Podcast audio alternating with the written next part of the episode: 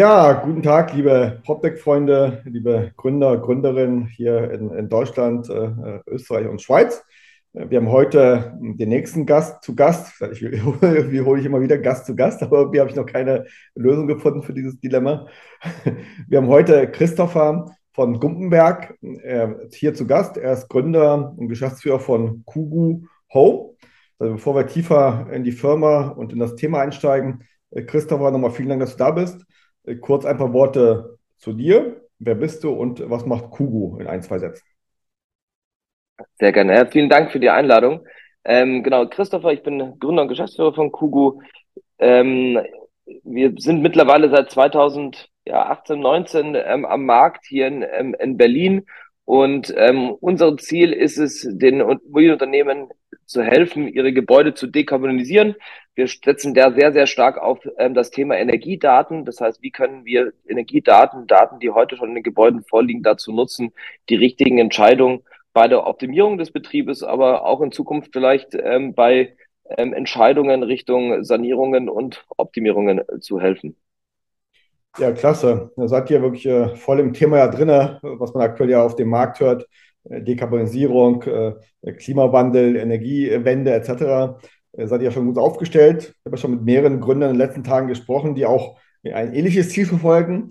Und äh, vielleicht, bevor wir gleich nochmal zu dir kommen, äh, mir wurde oft gesagt, in den letzten, ich meine, ihr seid ja relativ noch jung mit 2018, 2019, aber wenn man mit dem Thema 2015 gestartet ist, hat es noch kein ich sage es mal böse gesagt, keinen Arsch auf der Agenda gehabt, ja. Da war man einer äh, unter vielen sozusagen, unter wenigen, der das Thema vorantreibt, aber keiner wollte es wahrhaben. Äh, wie wird das oder wurde das Thema bei Gründung von euch aufgenommen?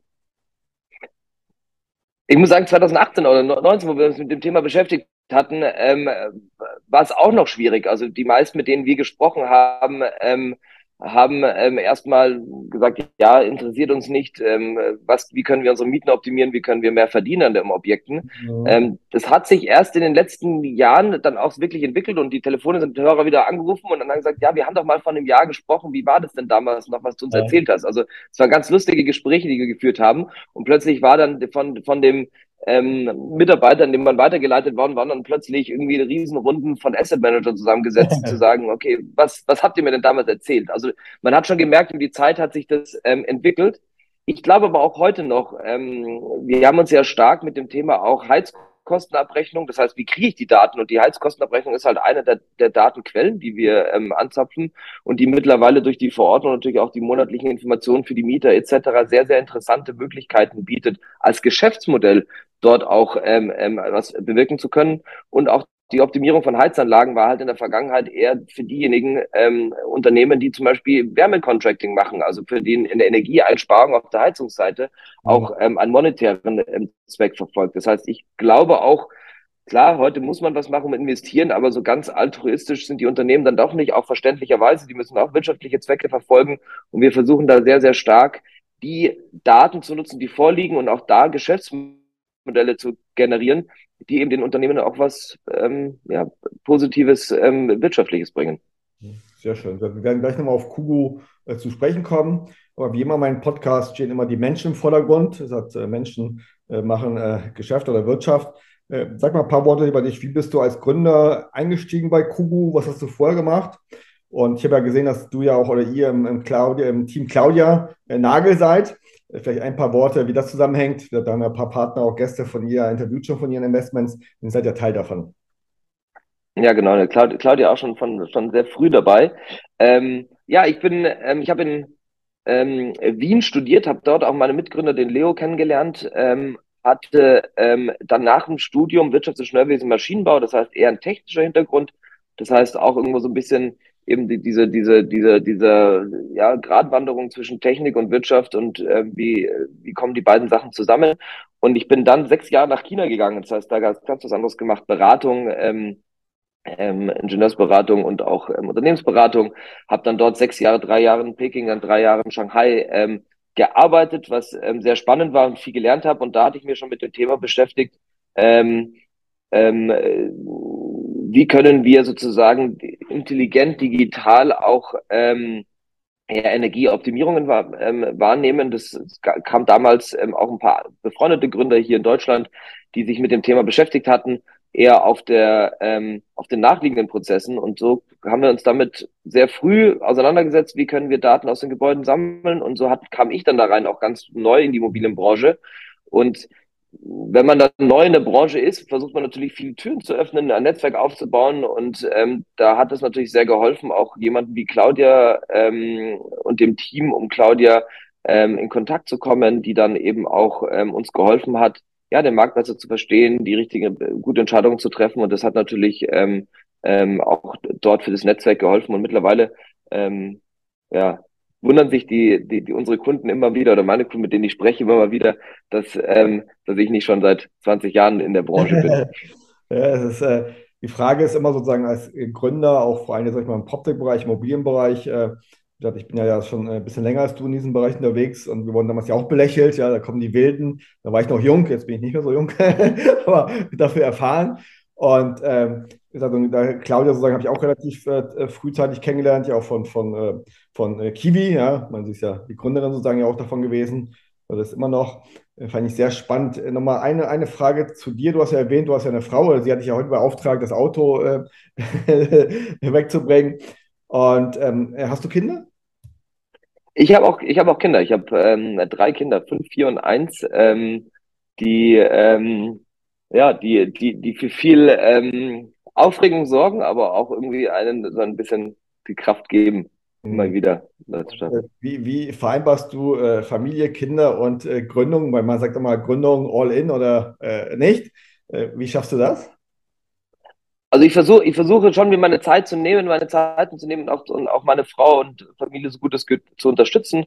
Ähm, wir haben ähm, glücklicherweise die, die Chance und die Möglichkeit, uns auch ähm, so Unterstützung zu holen. Das heißt, ähm, neben der Kita eben auch jemand, der ähm, sich die Nachmittage äh, mit den Kindern ähm, ähm, um die Kinder kümmert.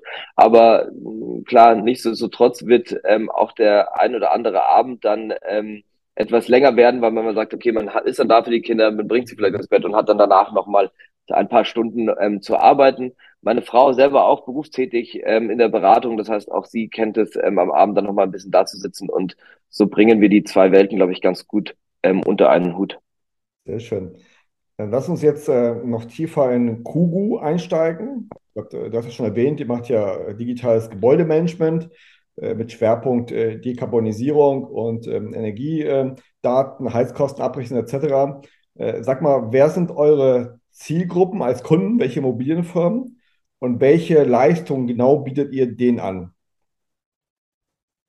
Also wir haben ähm, neben, also wir haben drei Gruppen, Gruppen, gro grobe Kundengruppen. Das sind einmal die Immobilienunternehmen, hauptsächlich Wohnungsunternehmen aktuell. Ähm, ich glaube, die Produkte funktionieren auch in anderen Assetklassen, aber das Wohnungsbereich, ähm, da sehen wir ähm, einen großen Rückstand in der Digitalisierung, also auch viele Heizanlagen, die alt sind, Gebäude, die ähm, älter sind. Also das Thema dort ähm, Energieeffizienz ist klar mit einigen Unternehmen schon länger auf der Agenda, aber jetzt auch äh, viele Anlagen sind einfach alt und müssen optimiert werden. Das heißt, Wohnungsunternehmen ist ein Zielmarkt. Ähm, wir haben dort eigentlich ab einer Größe von drei, 4.000 ähm, Nutzeinheiten, ähm, mit denen wir ähm, ähm, wo dann ein Kunde sozusagen relevant wird. Ähm, alles, alles, was drunter ist, ist sozusagen aus, das, aus Skalierungseffekten, aus der Software-Effekten sozusagen da auch nicht ähm, so ganz effizient. Deswegen fokussieren wir uns auf alles, was so 3.000, 4.000 Nutzeinheiten mehr hat. Und aber es ist auch interessant, eben für uns die ähm, Dienstleister der Immobilienbranche, also für uns sind zum Beispiel auch Messdienste oder auch ähm, ähm, Stadtwerke, Energieunternehmen mhm. ähm, Kunden, die dann mit unserer Software, mit unserer Plattform die Dienstleistung, die vielleicht der Großwohnungsunternehmen sich selber erbringt, dann auch dort als Dienstleister den Wohnungsunternehmen zu bringen. Und das ähm, ist eine ganz gute Kombination ähm, eben aus diesen, aus diesen drei ähm, Kundengruppen, ähm, mit denen wir dann ja doch an allen drei Segmenten ganz erfolgreich unterwegs sind. Mhm, okay, du hast jetzt, äh, das sind die, die, die Kundengruppen, sozusagen die Immobilienunternehmen, Wohneinheiten 3000 plus. Und welche Dienstleistungen oder was sozusagen bietet euer Software konkret? Also wir haben aktuell ähm, zwei ähm, Module, nennen wir das, also zwei, ganz vielleicht Produkte. Die, ähm, das eine ist das Thema ähm, digitaler Heizungskeller. Das mhm. heißt, der digitale Heizungskeller, der analysiert die Verbrauchsdaten ähm, eines Gaszählers, was geht rein, Gaszähler, vielleicht ein Fernwärmemengenzähler oder auch ein Ölmengenzähler hatten wir teilweise, Stromzähler. Und das, was kommt raus, das sind dann die Wärmezähler, die analysieren die und ähm, geben eben Rückschlüsse über, wie effizient ist die Heizanlage, ähm, ist, hat die Heizanlage Probleme, ähm, das heißt, gibt Fehlermeldungen und auf der anderen Seite dann auch Optimierungsvorschläge, ähm, die dann heißen könnte, okay, die Sommerabschaltung ist eingeschaltet, die Nachtabsenkung, die Heizkurven sind nicht richtig. Das heißt, das sind einfach Analysen rein auf den Zählern. Das heißt, wir steigen, steigen da gar nicht tief in die Anlagentechnik ein, sondern gehen wirklich über die Zähler, können wir dann diese ähm, Rückmeldungen geben und können da im, im Schnitt so zwischen 10 und 12 Prozent Energieeinsparung erzielen. Mhm. Ähm, wir haben die Möglichkeit dann dort auch mit Partnerunternehmen die Anlagensteuerung und Regelung auch zu übernehmen. Dann sind die Einsparungen ja nochmal deutlich höher ähm, einzuordnen. Und ähm, das ist dann wie so eine Art integrierte Partnerlösung, die wir ähm, dort mit anbieten. Mhm. Und wenn du sagst, ihr steigt quasi äh, softwaretechnisch ein und ähm, äh, über die Hardware, aber wie weit muss die Hardware eben schon digital sein, dass ihr die ansteuern könnt? Und wo ist sozusagen das Nadelöhr hier in diesem Bereich? Also wir hatten jetzt mittlerweile sind weit über 1000 Heizungskeller, die wir mit der Lösung ausge, ausgestattet haben. Ähm, und wir haben dort auf die Zähler müssen wir zurückgreifen. Die Zähler sind in der Regel ähm, entweder nachrüstbar oder auch schon funkend, funkvorbereitet oder auch schon funkend. Das heißt, mit einem Gateway und einem ähm, mit einem Aufschalten der Zähler kann man mit relativ überschaubaren ähm, ähm, Aufwänden ähm, kalkulieren. Also wir wir ähm, liefern mittlerweile auch die, ähm, die gesamte Hardware mit Infrastruktur, mit Dienstleistern, wo wir das Info äh, und vermieten die Hardware an den Kunden. Das heißt, für den Kunden ist auch jetzt kein, kein Einmal-Invest nötig, sondern das, dieses Investment ähm, wird dann über auch Energieeinsparung etc. Ähm, rückfinanziert. Und ähm, wir hatten jetzt, wie gesagt, noch keinen Heizungskeller, der ähm, größere Aufwände hatte. Manchmal musste man mal den Versorger fragen, den Gaszähler zu tauschen, aber das sind, das kommt in drei, vier Prozent der Fällen vor. Das ist ähm, in, dem, in dem Projektmanagement sehr überschaubar. Okay, sehr schön. Und äh, wenn die Kunden, die Immobilienunternehmen auf eure Dienstleistungen zurückgreifen, was ist euer Geschäftsmodell bzw. euer Preismodell? Also wir haben eine, eine Software as a Service, das heißt, wir ähm, wir bieten unsere Dienstleistung also an einem Lizenzmodell, an einem Lizenzmietmodell. Das bedeutet, der Kunde zahlt pro ähm, Monat oder pro Jahr eine, eine Lizenzgebühr pro Heizanlage, beziehungsweise ähm, auch pro Zähler. Ähm, so, so haben wir sozusagen eine, eine, eine, eine Gebühr für diese beiden Komponenten. Und ähm, idealerweise rechnet sich das für den Kunden auch schon über Energieeinsparung. Ich hatte vorhin schon gesagt, Wärmecontracting zum Beispiel. Mhm. Ähm, wenn der, der Kunde das bietet, dann sind zehn Prozent Energieeinsparung teilweise deutlich höhere Einsparungspotenziale als, ähm, als, im, ähm, als, die, als die Kosten, die dann anfallen für die Software und ähm, für die Hardware-Miete. Mhm. Wenn man jetzt ähm, Kugo ein bisschen äh, abschließt thematisch, bevor wir zum Thema Immobilienwirtschaft, Energiewirtschaft kommen, äh, was ist eure Vision für die nächsten drei bis fünf Jahre für Kugo? Wir haben ähm, jetzt dieses Produkt digitale Heizungskeller. Wir hatten jetzt ein bisschen weniger gesprochen über das Thema Submetering. Submetering, da liefern wir im Endeffekt das gesamte, die gesamte Wertschöpfungskette eines Messdienstunternehmens. Das heißt, unser Kunde, wenn der zu uns kommt, ähm, kann eben von der Datenerhebung, Verarbeitung, Visualisierung auch für die Mieter bis hin in die Abrechnung und Schnittstellen in ihre Systeme ähm, das gesamte System haben und digitale Heizungskeller. Diese zwei Produkte liefern unglaublich viele Daten schon ähm, aus den Gebäuden, teilweise hochfrequent im 15-Minuten-Takt, teilweise dann eben im Wochen-, Monatstakt. Ähm, und unsere Vision ist es, diese Daten eben nicht nur für diese zwei sehr spezifischen Anwendungsfälle, sondern für viel weitere Anwendungsfälle ähm, ähm, zugänglich zu machen und analysierbar zu machen. Und dafür haben wir eben jetzt auch ein, ein Forschungsprojekt, wo es genau darum geht zu sagen, wie können wir ähm, ein Gebäude energetisch modellieren und wie können wir dann dem Kunden noch stärker helfen, auf Basis der Daten, die wir quasi mit den ersten zwei Modulen gesammelt haben, dort Empfehlungen zu geben über Sanierungen, über mhm. Optimierungen ähm, im Gebäudebestand, aber sehr, sehr individuell auf das Gebäude ähm, ausgerichtet und eben sehr digital, ähm, wie so eine Art digitaler Energieberater, wenn man möchte, ähm, der dann eben auch so einen Fahrplan ähm, ähm, äh, festlegt. Und Ziel sollte es sein, eben wie kommen wir von Gas und Öl, ähm, äh, Heizanlagen eben viel stärker auf Wärmepumpen. Dafür müssen wir die Heizkurve absenken. Und das, da wollen wir eben mit unseren Lösungen weiter unterstützen und ähm, ja, die, die, die Branche ähm, auch einen Teil dazu beitragen, dass wir hoffentlich die Klimaziele dann erreichen. Mhm. Das, ähm, wenn wir jetzt von Kugo, Entschuldigung, auf die Immobilienwirtschaft kommen, ähm, wie schätzt du aktuell die Lage der Immobilienwirtschaft ein? Und was sind so für dich für, äh, für die nächsten Jahre die drei größten äh, Treiber, Trends äh, bezogen auf die Digitalisierung der Immobilienwirtschaft? Also ich muss sagen, wir haben ähm, natürlich das Thema Energie hat eine, eine, eine sehr relevante Rolle eingenommen, was, was, ähm, was ich gut finde. Das heißt, steigende Energiepreise, steigende ähm, äh, ja, Druck der Investoren auch dort ESG-konform zu ähm, wirtschaften und zu agieren. Ich glaube, das ist eine sehr, sehr positive Entwicklung, ähm, weil es eben nicht nur gefördert, sondern jetzt mittlerweile auch gefordert wird ähm, auf, auf mhm. allen Seiten, also nicht von Mietern, von der Regulatorik und auch von den Investoren.